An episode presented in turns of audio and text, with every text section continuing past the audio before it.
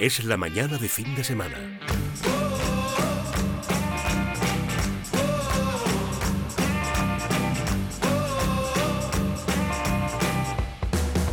Con Jaume Sagalés. En Es Radio. Hola, hola, buenos días. Bienvenidos, arranca, es la mañana del fin de semana, en pleno mes de agosto ya, arrancando un domingo interesante, curioso y divertido para todos vosotros y para Alicia Parente, que está con nosotros. Buenos días, Alicia. Buenos días, Llama, no te veo bailando la sintonía. No, hoy no, no, no voy Hoy a no te bailar. apetece no, bailar. es que no las voy a bailar. Por lo que sea. Por lo que sea, no las voy a bailar. Pues ¿sabes quién está bailando la sintonía? sí. Una persona agradable, Ahí está Miriam García, que es más baja que las pesetas. estupenda. Hola, Miriam. Un besito. Eso quiere decir que luego te va a clavar alguna puya, que Oye, sepas. eso no es verdad. Alguna vez que a mí me ha soltado, no piropos, pero alguna vez que ha dicho una palabra amable a mí, fuera de antena. Luego me ha soltado un par de patadas en la, en la espinilla, Fuera de antena. bueno. Bien, ¿qué tenemos hoy? Venga. Bueno, pues mira, tenemos muchas cosas. Yo no puedo con más descalificaciones como esta. Perdona, eres tú. No puedo más. Bueno, en el tren de Santa Marta, con Javier Santa Marta del Pozo, vamos a hablar de Juan Sebastián de Elcano, que murió un 4 de agosto de 1526. Ujú. No ha llovido ni nada de este evento. Vamos a hablar de su vida, vamos a hablar de la historia que le recuerda y todo esto en el tren de Santa Marta, que yo creo que puede que sea el mejor sitio en el que podemos conocer Sí, a un porque señor este tren, como aunque es clásico, tiene aire acondicionado. Lo pusimos el año pasado, así que vamos a viajar a gusto con él. Hicimos la instalación, la Sí, hiciste sí. tú, Llama, además. Tú que eres exacto. un manita. Pásame el destornillador 4, venga, tal. Así fue.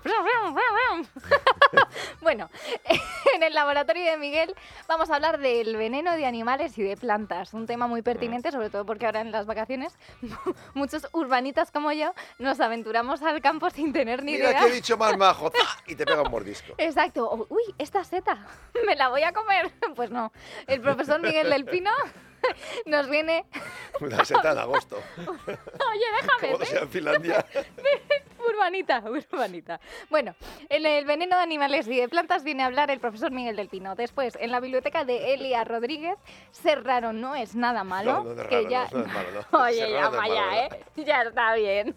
Bueno, que ya escuchamos esta entrevista en el pasado, sí. pero nos gustó tanto que la vamos a repetir. Que sepan que en este verano, como les dije ayer, vamos a Sí. repetir poquitas cosas, pero algunas que nos han gustado. sí. La mayoría, el 80% de los contenidos son todos nuevos. Exacto, porque hay muchos entrevistados que también merecen vacaciones. Efectivamente. Pues como esta entrevista nos gustó mucho de ser raro, no es nada malo, con esas pedazos de canciones de Chumi Chuma, pues la vamos a repetir Sí. y vamos a bailar todas las canciones. Al menos yo, Llama, porque Sí. ah, hoy te veo un poco soso, ¿eh? Yo bailaré, pero después. Muy, eh, no, bailarás y por bailaré dentro. sobre tu tumba. Bueno, sigue, a ver. Bueno, con esto terminamos la primera hora y empezamos la segunda en la exposición Picasso sin título hasta el 7 de enero en la Casa Encendida. Ujú. Hablamos con Eva Franch y Gila Bert. Me ha costado un poco decirlo, pero no pasa nada, que es comisaria de esta exposición. Después, en psicología, hablamos con Silvia Congos, que es nuestra psicóloga experta en relaciones, sobre TikTok. Llama, ¿tú tienes TikTok? Yo no. No, bueno, pues yo sí. tampoco. No, yo no. Ah, bien, Nos viene bien porque parece ser que TikTok afecta bastante a la autoestima. Pues Hace sí. que estés un poco de bajona Sí, todo el rato. Claro, vas viendo todos los demás y dices, yo, esto, yo, bueno, en fin. Miriam, ¿tú tienes TikTok?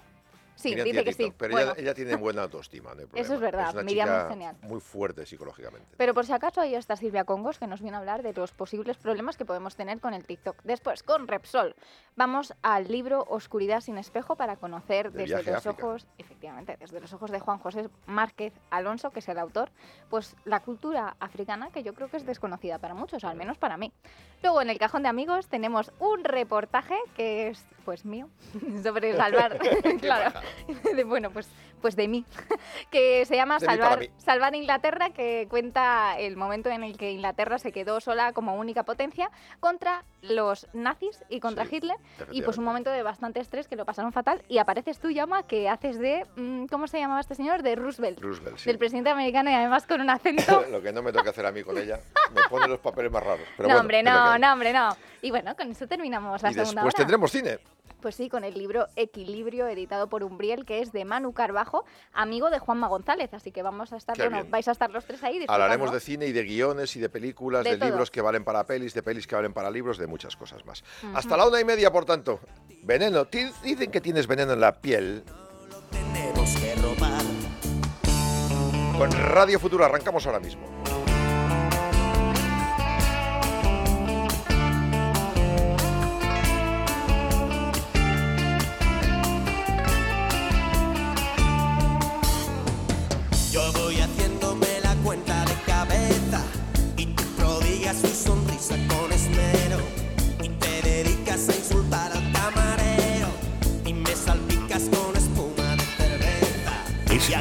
Te de fin de semana con Jaume Sagalés.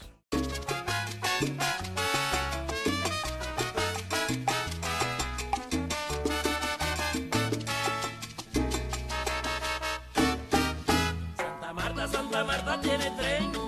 Santa Marta, Santa Marta tiene tren. Santa Marta tiene Les tren. voy a contar una cosa, hay trenes eh, que en festivos, en agosto como ahora, pues ci- circulan más, pero hay algunos otros que fallan igualmente, algunos cercanías, incluso en agosto, y luego hay menos frecuencia. Pero este, el tren de Santa Marta, nunca falla, cada domingo a la misma hora está y lleva a sus pasajeros hasta el destino, que es su oído.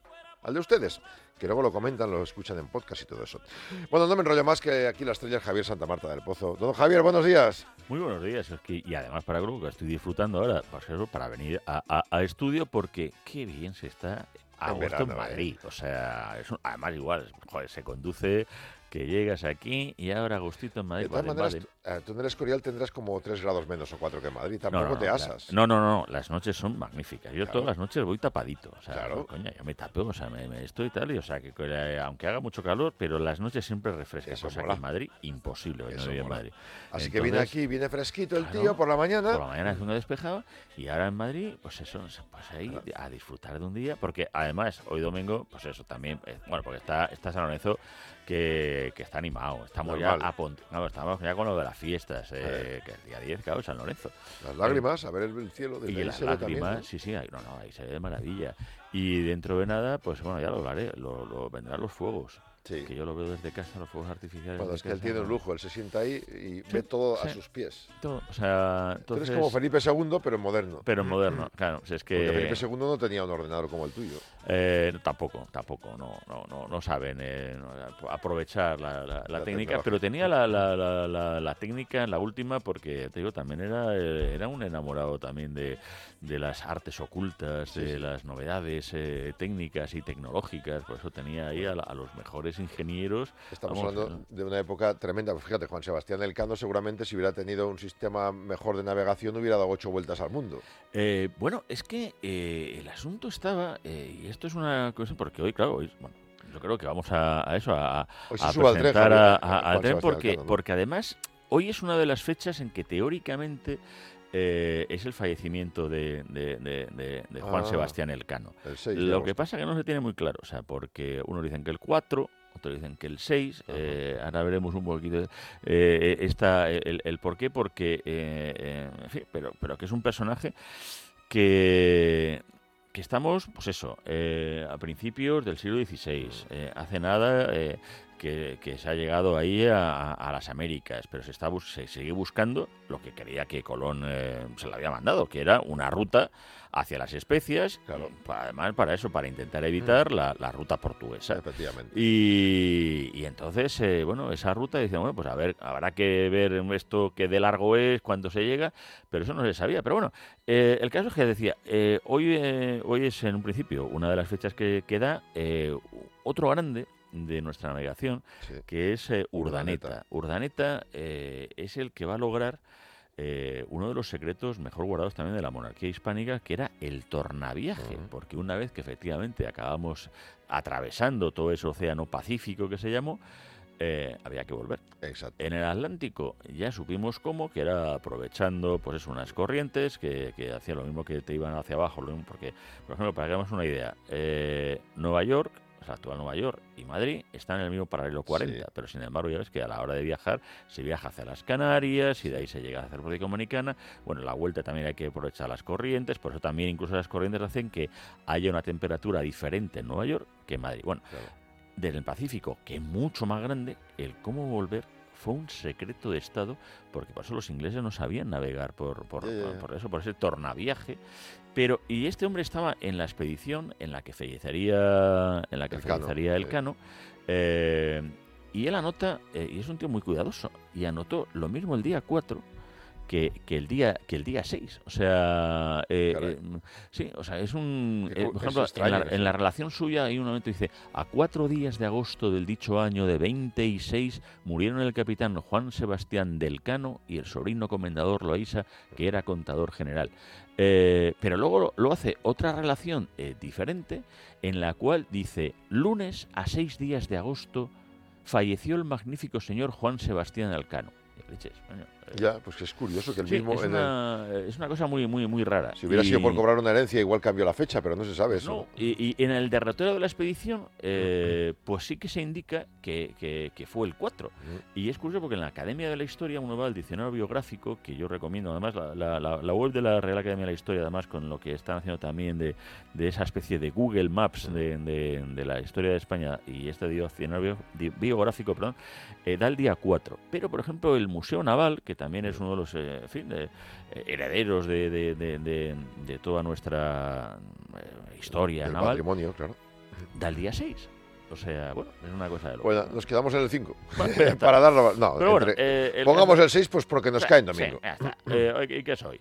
Pero, pero bueno, este fallecimiento pues, ocurriría en la expedición esta de García Jofré de Loaiza, Sí. eh, en que había sido nombrado capitán general del viaje, cuando también había nombrado este comendador, eh, eh, porque la verdad fue una de las expediciones malditas, fue una expedición muy curiosa. La- hay, hay expediciones que, que, claro, pues, algunas salieron bien, Sí, otras mal. peor, claro. Eh, porque esto es como cuando se fue a la luna. Eh, la gente ya, bueno, tú y yo sí pues lo vimos aquello y éramos muy pequeñicos. Sí. Pero me refiero, pero que, claro, eh, llegaron a morir astronautas yendo ahí, o sea que... Es que claro, no eh, era un camino de rosas eso. claro, no sabías eh, ni dónde ibas ni cómo volvías. Y, y- y aquí pues ya veremos que también hay, hay muchas cosas que, que, en fin, que ahí había expediciones que hasta lograr eh, lo que se pretendía, pues, pues salieron mal, ¿no?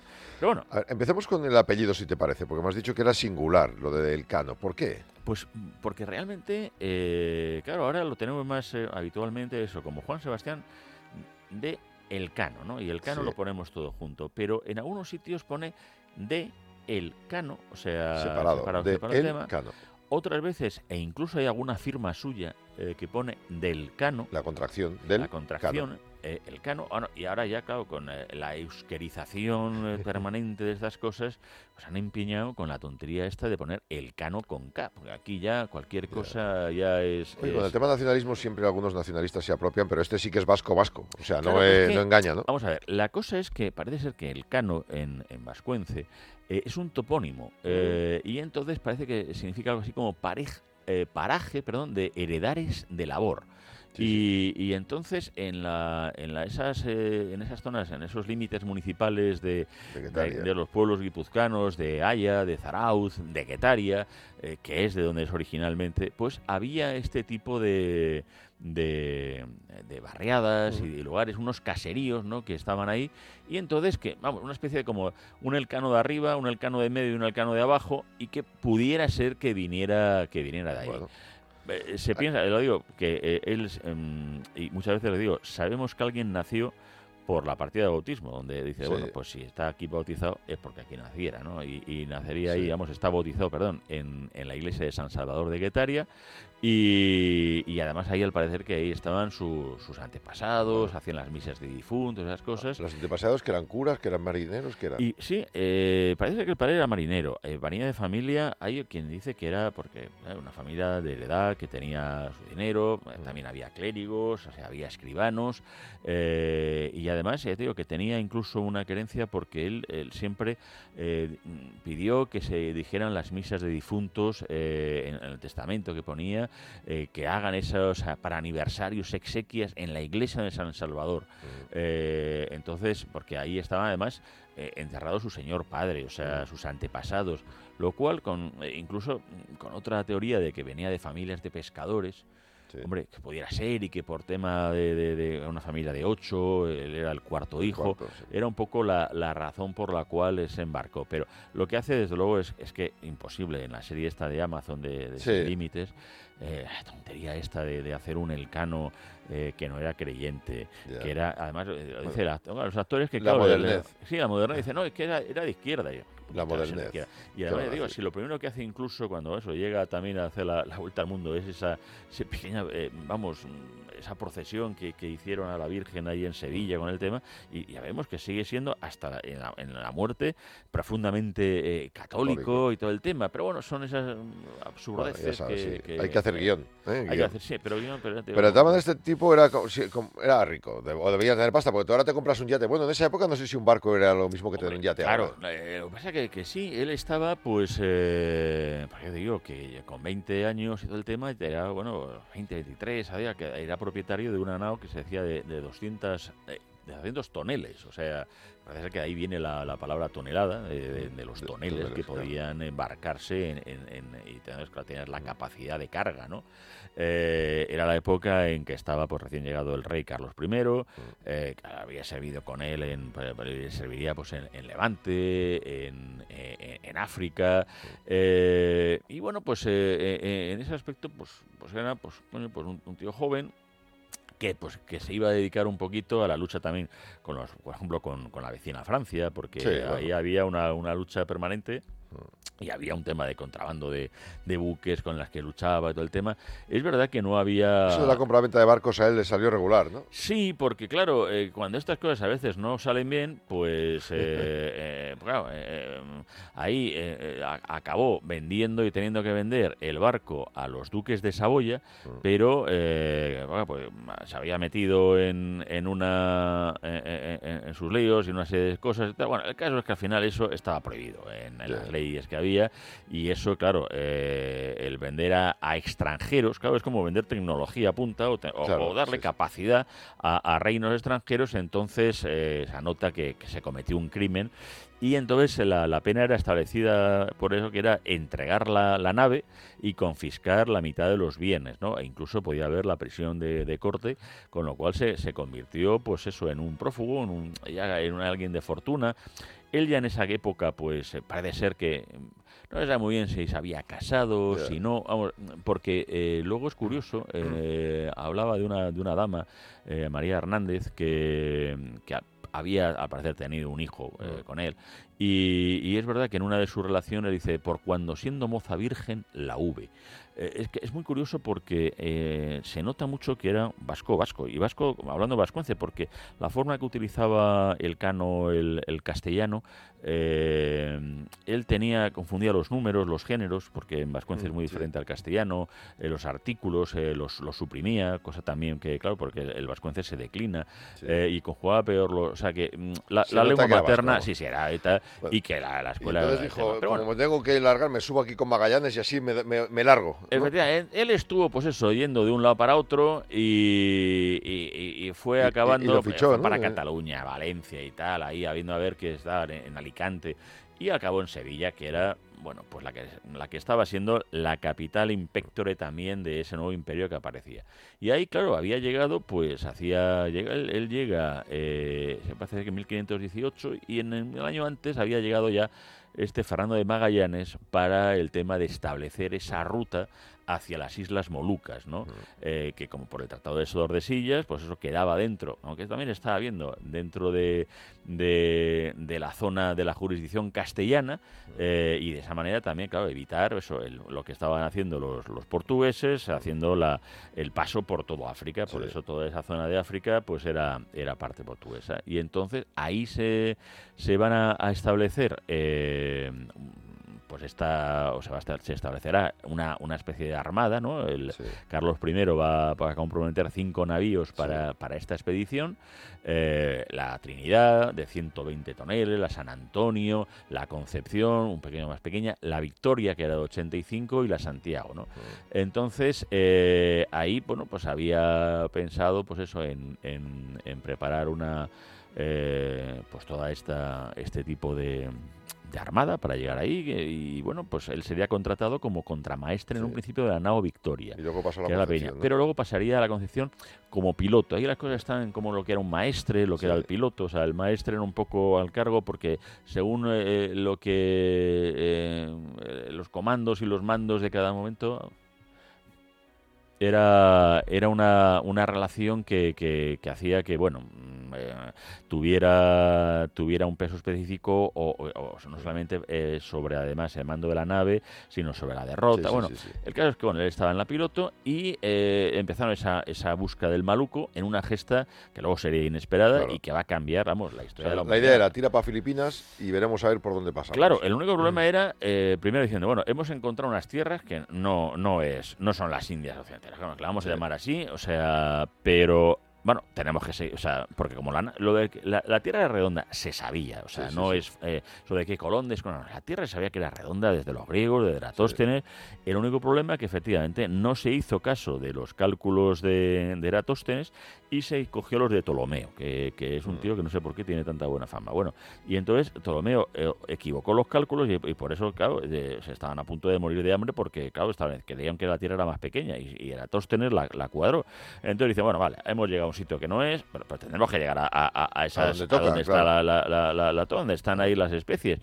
¿Cómo pasamos? Pues claro, ahí a buscar el paso, el famoso Sí, paso, sí. el estrecho de Magallanes De que llegarían, eh, a recorrer ese, ese océano Pacífico. Es que, yo digo, a las bravas, porque eso sí que fue un jugársela.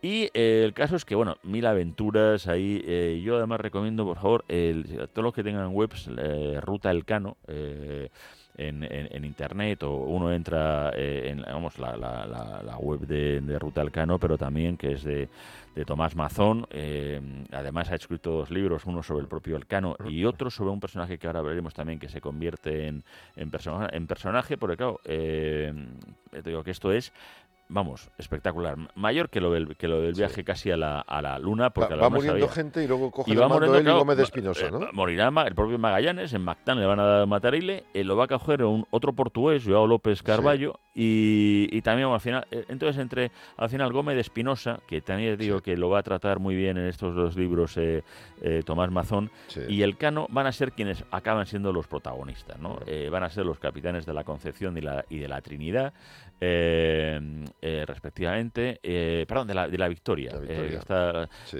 y entonces, bueno, iban a llegar a, a las Molucas, eh, pero ahí... luego es- había que volver, claro. eh, claro, pero cuando llegaron, eh, en un momento dado era, eh, además una de las naves estaba un poquito tocada y, y era decir, mm, ¿qué hacemos? Volvemos por donde hemos, por donde hemos Por el mismo camino, claro. Claro. Eh, en otras cosas también, porque por el otro lado nos podemos encontrar portugueses. Sí. Y ahí, bueno, eh, se viven porque la verdad que en un momento dado diciendo, bueno, a ver cómo hacemos, eh, una de las, eh, de las naves ya también estaba un poquito tocada y tal. Bueno, al final se deciden y, y ahí toma una decisión el Cano que además, oye, mm, se notaba que ahí tenía también un predicamento ante sus hombres porque era un poco jugársela. Eh, y, y se la jugaron. De hecho, eh, eh, esa, esa última parte, eh, bueno, Espinosa pues eh, fracasará en ese intento de hacer el tornaviaje, además eran apresados, eh, pero eh, el Cano estará también a punto de ser apresado también por parte de los portugueses, claro, porque incluso cuando llegan a intentar cabotar, porque querían, claro, tenían que coger víveres y aprovisionamiento, claro, dicen, eh, ¿y ¿vosotros de dónde venís? No, venimos de América, que es que nos hemos despistado un poquito, y claro, al parecer, claro, descubrieron, no sé si a la hora de pagar, un- creo que algo de clavo y tal, y dame puñetas, coño, ahí no, ¿Esto no, todo vienen aquí. Y, y claro, y tuvo que dejar a algunos hombres y dice, bueno, hacer los prisioneros, ya les recuperaremos, les rescataremos, eh, pero huyendo, y claro, la, la llegada fue, bueno, hasta, hasta Sanlúcar y luego ahí a, a Sevilla, porque claro, eran conscientes de que por fin se habían circunnavegado el globo, de Es hecho, por verdad. eso- Lo que pasa es que, claro, la vuelta fue muy peligrosa. no, no, no, fue tremenda y, y, claro, bueno, Carlos I les va a otorgar ese título de primus circumdedistime, eh, el- esa llegada eh, con la con la Trinidad, o sea, eh, que O sea, ya de que cinco barcos no llegó uno solo ya, ¿no? y llegaría nada más la victoria. Sí. Y la victoria, ya digo que, que mm, vamos, con todo lo que venía en esa carga, eh, Navegaba de milagro.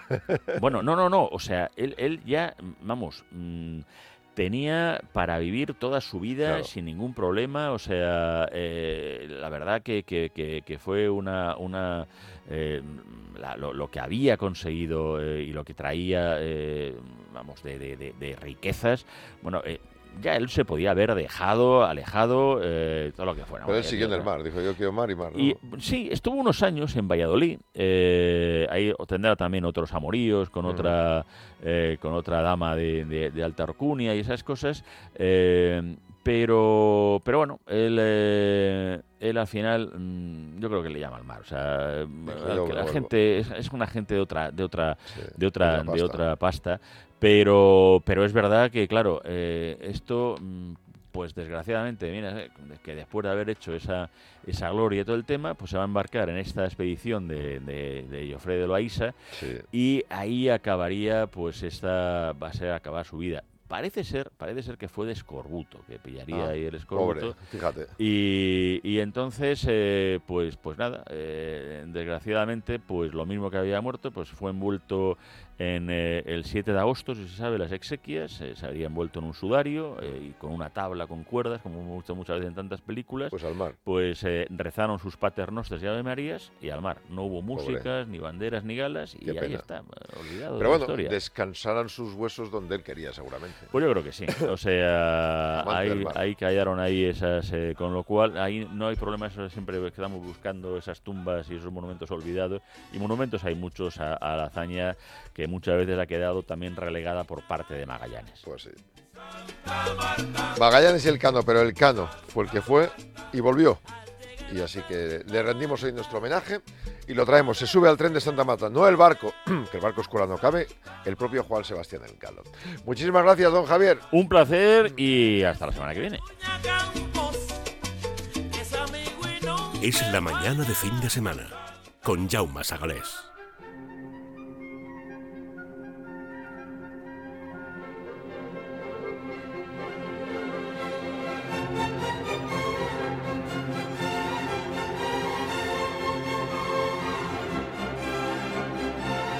Llega el momento de ponernos la bata y introducirnos en el laboratorio. Está ya don Miguel del Pino. Don Miguel, buenos días. Buenos días. Ayer me dejaste fascinado con la carabela portuguesa y con las otras medusas. Hablábamos de descargas, no de venenos, pero hoy me has dicho, vamos a hablar ya que me preguntabas sobre venenos. Venga, pues Pues sí, porque mira, el, el veneno puede ser un problema en el verano. Y digo sobre todo en el, el verano, por supuesto el veneno de animales y plantas. Bueno, claro, claro. mm, Puede ser un problema en el verano por la, por la ley fisiológica de Baltov. Empiezo bien. ¿eh? Baltov, ya empiezas Van citando palabras. Empiezo bien. Baltov sería un señor amigo la, tuyo. la ley fisiológica de Van Toff. Bantov. Bueno, mm, establece que la temperatura influye en la velocidad del metabolismo. Quiere decir que si un animal, bueno, voy a atreverme a decir que una planta, aunque no es exactamente igual, pero voy a atreverme a decir que animales y plantas, pero en general el aumento de la temperatura aumenta el metabolismo. Sí. Y los animales que tienen un veneno, los animales que tienen función venenosa para algo, cuando hace más calor, generalmente tienen más veneno y además están más activos. Ah, Por ejemplo, es el momento, el verano, en el que las serpientes te pueden morder, en el que un insecto te puede picar y Sí. transmitirte, inocularte una fun- un, un veneno que en algunos casos, en general, pueden ser simplemente molestos, pero en algunos casos puede ser muy grave. ajá. Afortunadamente, no en nuestra península ibérica, pero recordemos también que muchos oyentes viajan y Se van al extranjero a sitios donde los bichos son mucho más grandes y las, y la- las y serpientes peor, más peligrosas. peor, ¿no? sí, eh, no so- eh, pensamos, por ejemplo, que ya en Marruecos puede haber escorpiones de picadura mortal, no digamos ya en Asia tropical, que hay, muchos españoles que viajan a Tailandia y esas zonas. Las víboras que están en todas partes del Aquí, mundo. mira, las serpientes son una causa de mortalidad de seres humanos mucho más grave de lo que parece desde un lugar templadito y tranquilo como puede ser España, ¿no? Sí, sí. Pero en zonas como la India, la mortalidad por, por mordedura, que la serpiente no pica, muerde, ¿eh? por mordedura de serpiente, puede llegar a ser verdaderamente grave. Pero fíjate que curioso, los venenos, no podemos decir el veneno, hay venenos muy variados.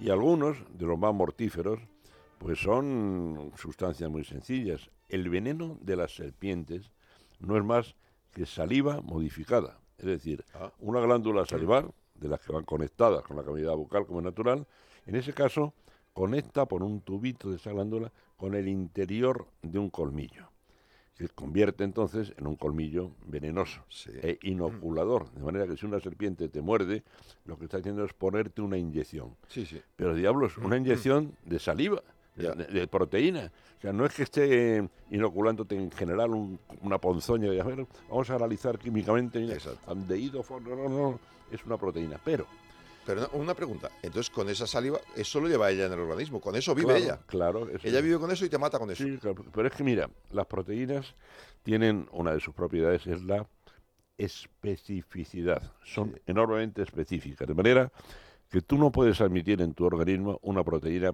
extraña. Un filete, un filete cualquier proteína que comemos por vía digestiva es perfectamente asimilable, pero no lo podríamos tolerar en forma, por ejemplo, de, de- de víscera trasplantada. Tiene que ser que en el tubo digestivo se descompongan las unidades que lo forman, que se llaman aminoácidos Mm. en química, tú absorbes esas unidades. Tengo un, tengo un ejemplo, incluso, incluso para los niños pequeñitos, ¿no? que sería las palabras y las letras. Tú puedes coger un periódico, le recortas las letras y luego pones PP. ¿eh? Sí, sí, claro. Tú Puedes formas tu formar propia palabras, proteína, claro. pero no puedes admitir las, las proteínas extrañas. Lo que hacen la mayor parte de los venenos, algunas de las serpientes que te matan, hijo, es simplemente ino- inocularte saliva, una saliva que tú no puedes asimilar. No es el caso eh, de otros animales. Por ejemplo, ya las avispas, muchos insectos, las hormigas, pues ya te pueden inocular con la mordedura una, una sustancia como el ácido fórmico, por ejemplo, o alguna sustancia de fórmula química complicada, algunas incluso poco conocidas, porque fíjate lo, lo necesaria que es la industria de fabricación de antídotos contra los venenos de Eso diferentes verdad. animales venenosos. ¿no? En Brasil existe el, el Instituto de Butantan, que presume con razón de ser capaz de fabricar antídotos para la mordedura de todas las serpientes del planeta. Ah, sí. Efectivamente. ¿eh? Y precisamente yo Para eso tuve tienen que tener el, la base, o sea, el producto que mata, el producto. y con eso buscan químicas para... ¿Químicas o...? o- o- Sí, sí, química, productos químicos neutralizantes. ¿Sabes cómo se saca el veneno de una serpiente? Se le coge, bueno, primero hay que echarle valor, ¿eh? Ya. Coge con todo el cuidadito, un lazo, tal, y se le hace morder una copa. ¿no? Imagínate con el, con el café que muerde la copa la serpiente, rasca, Sí. pone los dos colmillos en el borde de la copa y va cayendo, cristalizando ahí el veneno en esa... en esa Que no son muchas gotas, ¿o sí? no, no, no, no, muy, muy poquito. O sea, con una gota te puede hacer daño. Sí, sí, sí, con una cantidad muy pequeña. De hecho, fíjate, en las películas de Tarzán, cuando la bella exploradora es mordida por una serpiente, llega Tarzán, le agarra el antebrazo donde la ha mordido, ¡zas! y succiona y chupa. No lo hagan. ¿Ah, no? No, que ustedes no son Tarzán. Es decir, eso se podría hacer en teoría. Porque claro, si, si te estoy diciendo que por vía digestiva el veneno es asimilable, pues nada, tú lo chupas y te lo tragas. Pero ¿quién no tiene una micro heridita, corte, eh, claro. un cortecito, una encía, eh, un diente con una... Como si te metan la sangre vas a dar. Ahí, por ahí ya te, has- te has inoculado tú solo el veneno en sangre. O sea, que el problema que hay ahí es que, claro, el veneno te lo podrías tragar. Si hay una sopa de serpiente, te puedes tragar el veneno, pero como tengas un corte en algún sitio, ya está. Vale. Me estabas hablando ahora de los insectos, que era otro tipo ya de veneno, me decías. Sí. Pero Más complicado. ¿eh? los insectos picadores dicen algo, dicen, el que avisa no es traidor. Ah, Generalmente utilizan unos colores de aviso con dos diseños principales. ¿cómo? Amarillo, negro, rojo, negro. Amarillo, negro, rojo, negro es el color de aviso. Sí, señor. Amarillo, negro y rojo, negro. O sea, tú ves esos dos colores y dices, cuidado, que por ahí me viene a atacar. Pero lo ves en el mismo mosquito, o en el mismo insecto. Ejemplo, avispa. Claro. Ah, Si, ves- si tú ves un animal con esos tipos de colores, cuidado porque él te está avisando. Lo, lo único que quiere en la evolución, lo único que quiere es que le dejes en paz. ¿eh? claro. Claro, que no le pegues el mates, claro. Mira, cuidado que. Pero una cosa todavía más curiosa, Jauma.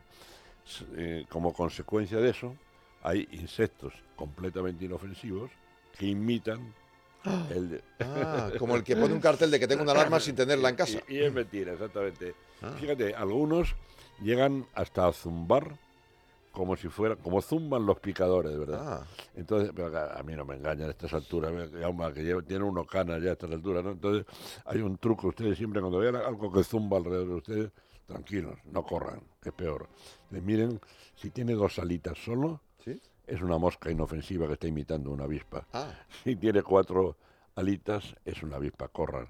Pero yo creo que lo mejor es correr antes de, de contar las alas. es verdad. Más A ver, la diferencia entre la avispa y la abeja. La abeja cuando te pica dicen que muere porque te mete el aguijón. La avispa te muerde, ¿no? Es la diferencia. Mm, Bueno, la avispa muerde y pica, las dos cosas. Yo- Pero no muere al picar. La avispa no, la abeja sí, porque al picar inocula el aguijón y con él se arrastra parte del intestino. Ya. Es una función, bueno, kamikaze, es una función suicida. No nos extrañe porque las abejas son animales sociales Sí.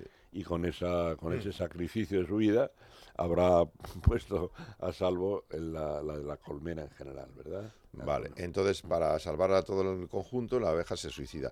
Pero tienen el mismo veneno o veneno parecido la abeja y la avispa, por ejemplo. No, no, no son, no son idénticos, sí parecidos, pero no son idénticos. Por cierto, estamos hablando de una manera figurada, entiéndalo todo el mundo. No es que la abeja se salve, se- porque llegaríamos entonces a las historias de la abeja maya, ¿verdad? No es que la abeja, es que la evolución ha dispuesto todo así para que los animales sociales pues no se tengan en cuenta las bajas individuales Claro. y eso mm, beneficia al colectivo. Como un ejército. Al colectivo, exactamente. exactamente. Bien. Venenos de las... eh, no es mortal a no ser que tú seas, eh, en algunos de estos mosquitos o de estos eh, insectos, dicen que no suele ser mortal, a no ser que tú tengas algún tipo de alergia. ¿eh? Efectivamente. Mira, por eso nunca se puede bajar la guardia. Y por eso hay personas que dicen, yo es que no sé qué tengo. Algunos dicen, tener la sangre dulce porque me pican más que a, que a otros. Bueno, hay un problema también de gran sensibilidad, sensibilidad individual, lo que se llama en el campo de la medicina, lo que se llama alergia. Es decir, algunas personas son especialmente resistentes ante un alérgeno y otras especialmente débiles. Hay quien le pican. Yo, por ejemplo, modestia aparte, no quisiera presumir de legionario, llama, pero a mí me pueden picar mm, centenares que me, me afecta muy poco. De hecho, imagínate que yo he sido anillador de pájaros.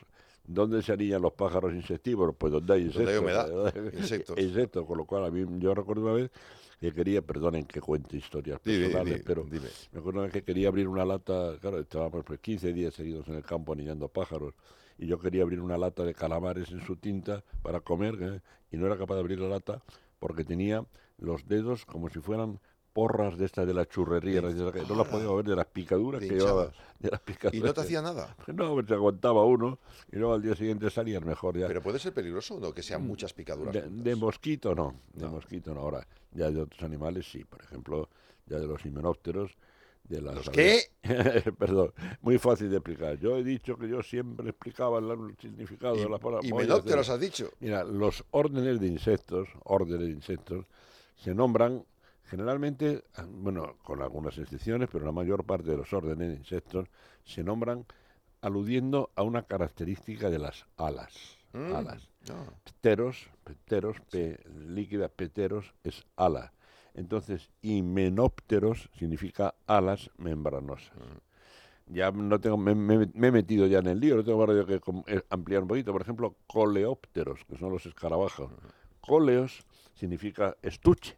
Quiere decir que estos animales protegen sus alas encerrándolas en una especie de, de- de- de estuche, Sí, el sí, caparazón. sí. Luego abren el caparazón, zas, despliegan. lo- ¿Quién no ha visto el despegue de una mariquita de siete puntos, de estas Es que comen pulgones? y chulo, ya la salita, uh, buena. Y así sucesivamente. Himenópteros quiere decir alas membranosas. Dípteros, las moscas y mosquitos, está, Dos solo dos alas, claro. en vez de los cuatro alas que tienen habitualmente los insectos. Hay uno que le llamamos el helicóptero. Pero que La no es- libélula. Que no es helicóptero, que es una libélula. Pero le llamamos helicóptero no sé por qué. Pues mira, ahí estamos, estamos entrando en el terreno de una nueva o novísima rama de la biología que se llama biónica. Que consi- Biónica. que consiste en imitar los diseños de la naturaleza. Porque es curioso que muchas veces cuando hemos inventado por fin algo Mm, eh, en el siglo XIX, XIX siglos de historia, ya lo, ya lo, nos lo estaba enseñando un animalito determinado. ¿no? Por ejemplo, las libélulas, mira, estas no siguen la regla, son los odonatos, no siguen la regla que decía yo antes de las alas. Odonatos. Las libélulas tienen las alas arriba, Mm. justamente en la parte como si fuera, ah, por, por comparar, en la espalda, Sí. en el superior, y funcionan como una turbina bastante comparable a las hélices de un helicóptero. Claro. Estas no, no llevan veneno, ¿no? No llevan veneno, pero anda que también su ciclo de vida se las trae. No lo suele conocer el público en general. La larva de la libélula es acuática. No me digas. Sí, señor. Viven debajo del agua, en los ríos, por ejemplo. Y tiene una estructura para cazar increíble. La libélula tiene algo que se llama máscara, Mm. que es una pieza de la, de la boca que se pliega hacia abajo. Y tiene unos ganchos. eh. Estoy hablando de Bortrup. Estoy alucinando. Estoy Entonces, alucinando. cuando pasa cerca de la larva de libélula, un pececito, mm, despliega la máscara, ¡zas! La dispara hacia adelante y queda como una prolongación de su cara con dos ganchitos al final. ¡Paf! Ensarta al pez, vuelve a replegar la máscara como si extendemos o flexionamos el brazo. Y luego deja ahí para irse lo comiendo. Y poquito a poco, ya tenemos, eh, ya tenemos en Eso la es nevera como pescar me- eh, merluza de pincho. es lo mismo. con dos pinchos a la vez.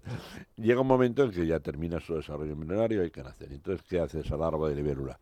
Se posa en una piedra, Mm. una piedra que esté ya as- casi emergida fuera del agua, y allí se queda quieta, quieta, quieta.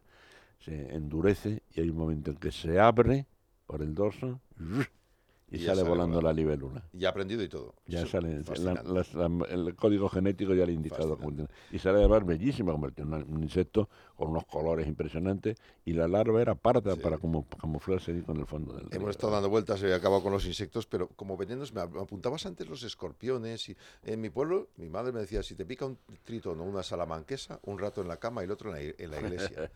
pero tan malos son los tritones No. y las salamanquesas. son, con perdón de tu señora madre, son absolutamente inofensivos, unos, unos y otros. ¿eh? La salamanquesa, que a muchos es muy frecuente que los oyentes nos llamen, "Ay, he visto en la terraza un animal, te describe la salamanquesa como... Mm, Yo creo, espero que me hayan hecho caso y haber salvado la vida de miles de, de- de estos animales, porque yo siempre digo, no, no, señor, es absolutamente inofensivo. Y es más, es un amigo, porque por la noche, cuando usted descansa y tal, está devorando mosquitos y bichitos. Te ayuda a dormir. Y los tritones también son animales es de agua. Fíjate, hay una palabra también, mm, no sé si castellana o aragonesa, pero una palabra ibérica, digamos, muy bonita. A los tritones lo llaman guardafuentes, Guardafuentes. por una razón. Ah, sí, Cuando una fuente o un estanque o un pilón tiene tritones, es que el agua es limpia. Está buena. Limpia y pura, porque si el agua estuviera contaminada, ellos serían los primeros. Eso la salamandra en- también en lo hacía. ¿no? No, la No. salamandra, la salamandra es un anfibio que hace lo mismo también. Si está limpia es que hay Que salamandra. hay salama- La salamanquesa es un, tri- es un Sí, reptil. es distinta, sí, es un reptil de, de pared. Bien, y, luego me has dicho que los escorpiones aquí pican, pero menos. ¿El rubio o el moreno? Siempre se habla del alacrán o del rubio. Mm, bueno, fíjate que ot- otra cosa bonita. eh, hay animales que se nombran con la misma palabra o dos palabras que recuerdan nuestras raíces, las raíces de nuestro idioma. Alacrán Alacrán. viene del árabe. Sí. ¿eh? Escorpión viene de Scorpius, viene del latín. Y es lo mismo, entonces. Es lo mismo, pero además es una muestra de la riqueza de nuestro idioma, Vale. que utiliza tanto raíces árabes O sea, como sea latinas. rubio o moreno, le puedes llamar de la manera que sea. La- Que va a contestar igual. Sí. La mayor parte de los escorpiones de la península ibérica pertenecen al género Butus, el Butus occitanus. Es el escorpión común, el, el amarillo, rubio. Sí. El resto son raros. Por ejemplo, un pequeñísimo escorpión ciego propio de cuevas y zonas húmedas de los Pirineos. Pero el escorpión por excelencia de España es el escorpión rubio, el Butus occitanus. Lo que ocurre es que hay escorpiones negros en Marruecos, escorpiones negros en Australia, los hay venenosísimos. ¿eh? Ostras. Y algunas veces puede llegar alguno como invasor, mm, Lo de procedente de, la mala práctica de la terrarofilia. se lo trae alguien para acá y la Exactamente, lía. Exactamente, exactamente. Mejor no tocarlos si los vemos. Mejor no tocarlo, mejor ser una persona sensata. ¿verdad? Porque te pueden picar. y no enredar con esas cosas, porque sí pueden picar. Y la picadura del escorpión puede ser para el hombre francamente peligrosa. Ya la de nuestro escorpión es molesta, Molesta, mole- sí. y ya es de las que pueden producir, por ejemplo, fiebre. También lo hace la escolopendra, el cien pies. Una criatura, exacto, sí, sí. Bueno, la escolopendra que vive en España eh, puede tener 15 centímetros de longitud ¿eh? y pica con los ganchos que también puede producir ya síntomas generales. Cuando un veneno pasa ya de, de lo que llamamos vul- vulgarmente la roncha ¿eh? y ya pasa a producir fiebre y síntomas generales, malestar, vómitos, ya hay que tener mucho cuidadito Claro. y recurrir ya, a, la, a la medicina para buscar el antídoto. Fascinado me he quedado esta mañana con los venenos. ¡Veneno! Dicen que tienes veneno en la piel, cantaban. Bueno, pues este domingo hemos estado en el laboratorio con Miguel del Pino hablando de venenos. Miguel, muchas gracias. Nada, mira, ¿ves esos tubitos que hay allí? El- Sí. Todos tienen venenos para Hay que, sí, buscar los hay antídotos. que saber que esos, esos tubitos tienen todos su contra, Ah. ¿eh? su, su antídoto. Ahí, ahí no hacen daño. Ahí están bien quietos. Gracias. Hasta Adiós, la semana que hasta- viene. Adiós, adiós.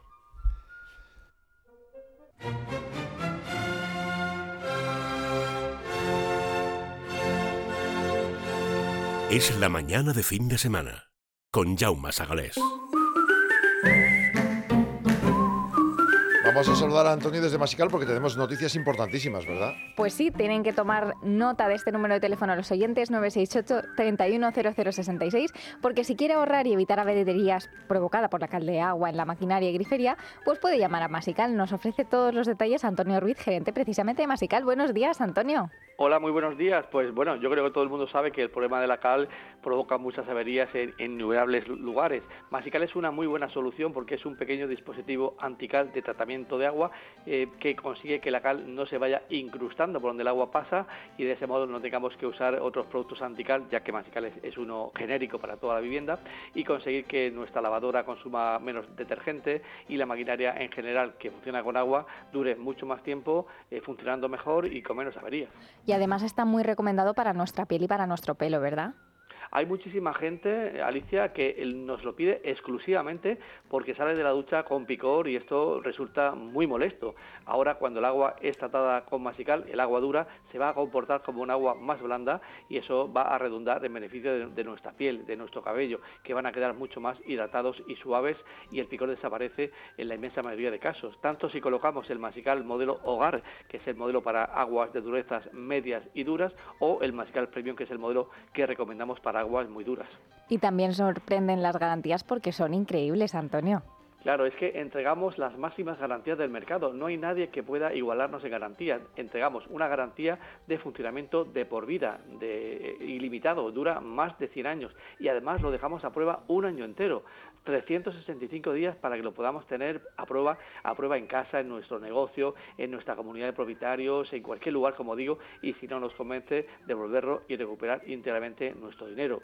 Hay que recordar también, eh, Alicia y Llama, que Masical no consume nada, que se coloca sin hacer obras de ningún tipo, sin usar ninguna herramienta en la tubería principal que la vemos junto al contador del agua o la llave de paso. ¿Y cuánto cuesta? Pues cuesta 99 euros, pero atención porque le vamos a dar otro segundo masical de regalo. Dos masicales al precio de uno para que se pongan de acuerdo con alguien y así cada uno pague la mitad. Dos al precio de uno, gasto de envío gratis. Los oyentes de Es Radio que lo pidan a partir de este momento llamándonos al 968 31 00 66. Repito, 968 31 00 66 o si lo prefieren lo pueden pedir también en nuestra página web www.masical.es. Pues ya lo saben los oyentes que aprovechen la promoción 2x1 y que lo pidan ahora en el 968 310066 o en masical.es 968 310066. Gracias, Antonio. De nada. Es la mañana de fin de semana con Jaume Sagalés.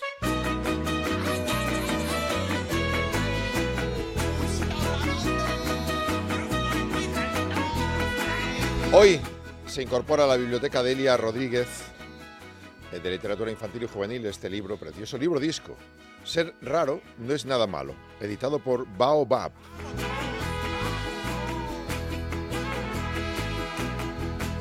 Si alguna vez estás triste y te encuentras muy mal, porque alguien te dijo rarito por ser diferente de los demás,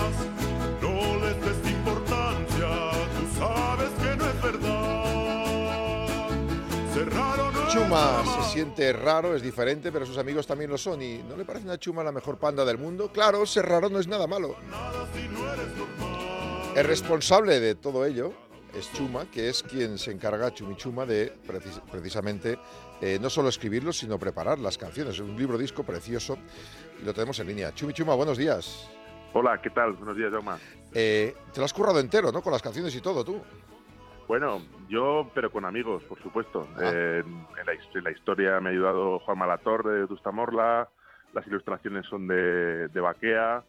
Yo mm, y Chuma, que somos un dúo de música para toda la familia, pues lo que intentamos poner es la música y, y la diversión a tope. Claro.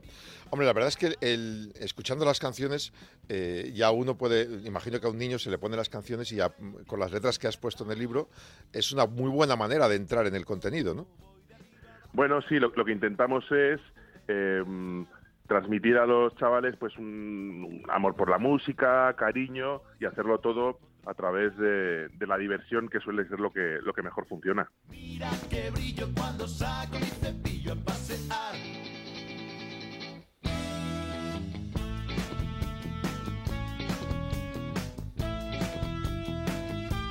El limbo, debajo de un cocotero, todo lo prohibido, otra canción sobre malo, subidón de azúcar, querida comida.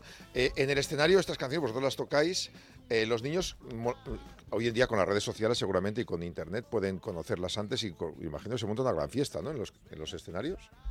Sí, sí, sí, mira, de hecho justo ahora me pillas que dentro de nada, de tres cuartos de hora a la una vamos a tocar aquí en, en Almería, en el festival Viva Boom Fest. Ah, Y ah, cuando vienen aquí a los chavales con sus padres, pues hombre, normalmente ya es porque nos conocen, vienen con sus camisetas y se lo pasan fantástico, que es francamente divertido y, y delicioso ver a los padres con los niños bailando bailando como si fueran niños, pero norma- normalmente sí, pues nos conocen de antes, pues o de, del libro, de internet, que se lo comenta un primo. Eh, al final lo importante es que, que- que- que se lo pasen bien y que disfruten con la música y que aprendan también en el proceso, claro. Muy lentamente y apago el. Ser raro no es nada malo. eh, con, la, con la que nos está cayendo ahora mismo con el tema de- del acoso, es un libro que no sé si es útil o muy necesario o clave para desde primera de bien niños aprender precisamente que hay que respetarse todos y quererse todos, ¿no? Sí, yo creo que sí, pero bueno, creo que mm, eso normalmente suele pasar por quererse a uno mismo, que es a lo mejor la manera más útil de enfocarlo y, incluso y también la más la más complicada, porque si cuando eres cuanto antes te das cuenta de que tú eres, evidentemente todos tenemos un, un- un- un- un factor común, ¿no? La- un- algo, que, algo que nos une, que nos, pero hay, hay un punto que nos diferencia y si ese punto tú lo valoras y lo, lo respetas e incluso lo, lo quieres, eh, te va a resultar mucho más fácil eh, hacerlo con la persona que tienes enfrente. Entonces, claro. por eso de ahí viene el- un poco el título y, y la, y la filosofía también, teniendo en cuenta que nuestro grupo de música está formado por uno de Zaragoza, que soy yo, y por otro de otro planeta, que es Chuma, pues al fin y al cabo pues, era, era fácil la... y, y tú y Chuma, eh, cuando tenéis que componer, ¿quién se pelea? ¿Quién es el que gana, Chuma o tú? Eh, Hombre, afortunadamente no nos peleamos, porque teniendo en cuenta que yo, yo soy grande, yo mido 1,90, pero Chuma mide 2,30. Entonces, si hubiera pelea, per- perdía yo seguro. Te gana él. No, tío. no, esto. eh, pa- para, para casi todo, para casi todo, lo, lo importante no es pelearse, sino trabajar juntos. Yo creo que, que hay veces que, que- que- que perdemos un poco el foco en eso, pero en realidad las mejores cosas se hacen en equipo y esa es la, esa es la idea. En una pandilla, ser amigos, ser generoso, son otros de los valores que a mí me ha parecido que trasciende el libro. Eh, ¿Estos libros en concreto son para qué edades calculáis vosotros? Bueno, en, en realidad, normalmente, o sea, la la media de edad de lo, lo- lo que son los niños eh, su- suele estar en los cinco años. ¿no? Digamos que el, el- el chaval de cinco años es el pico de audiencia. De ahí para abajo mm, llegan niños de dos años a los conciertos que ya son fans y suelen llegar pues hasta los, hasta los 8 o 9 que ahora como ya sabes crecen muy rápido Sí. enseguida ya cogen el móvil no sé qué redes sociales Rosalía adiós niño hasta que hasta que vuelva a ser mayor pero lo que lo que intentamos y de hecho lo que lo que afortunadamente conseguimos es que no sea una música digamos eh, exclusiva para niños es decir al final los padres siempre tienen que estar con el chaval pues escuchando y siempre está el síndrome de, otra vez no Es que el niño quiere sí, escuchar la misma sí. canción 500.000 veces Exacto. y entonces nosotros lo que hacemos es hacer las canciones muy bien producidas, con estilos de música que los padres conocen, pues sí, rock and roll, country, swing, de todo, y para que para que musicalmente para ellos sea sea sea valioso y a los padres entonces a- a- también les gusta. Claro. Es igual que en directo, en directo no no no ponemos la- le- no le damos al play de la cinta y hacemos playback. Tocamos con una banda de músicos buenos para que igual que el niño se lo pasa bien, los padres ¿sabes? digan, oye, ole, ole con ole. Es el secreto, ni más ni menos.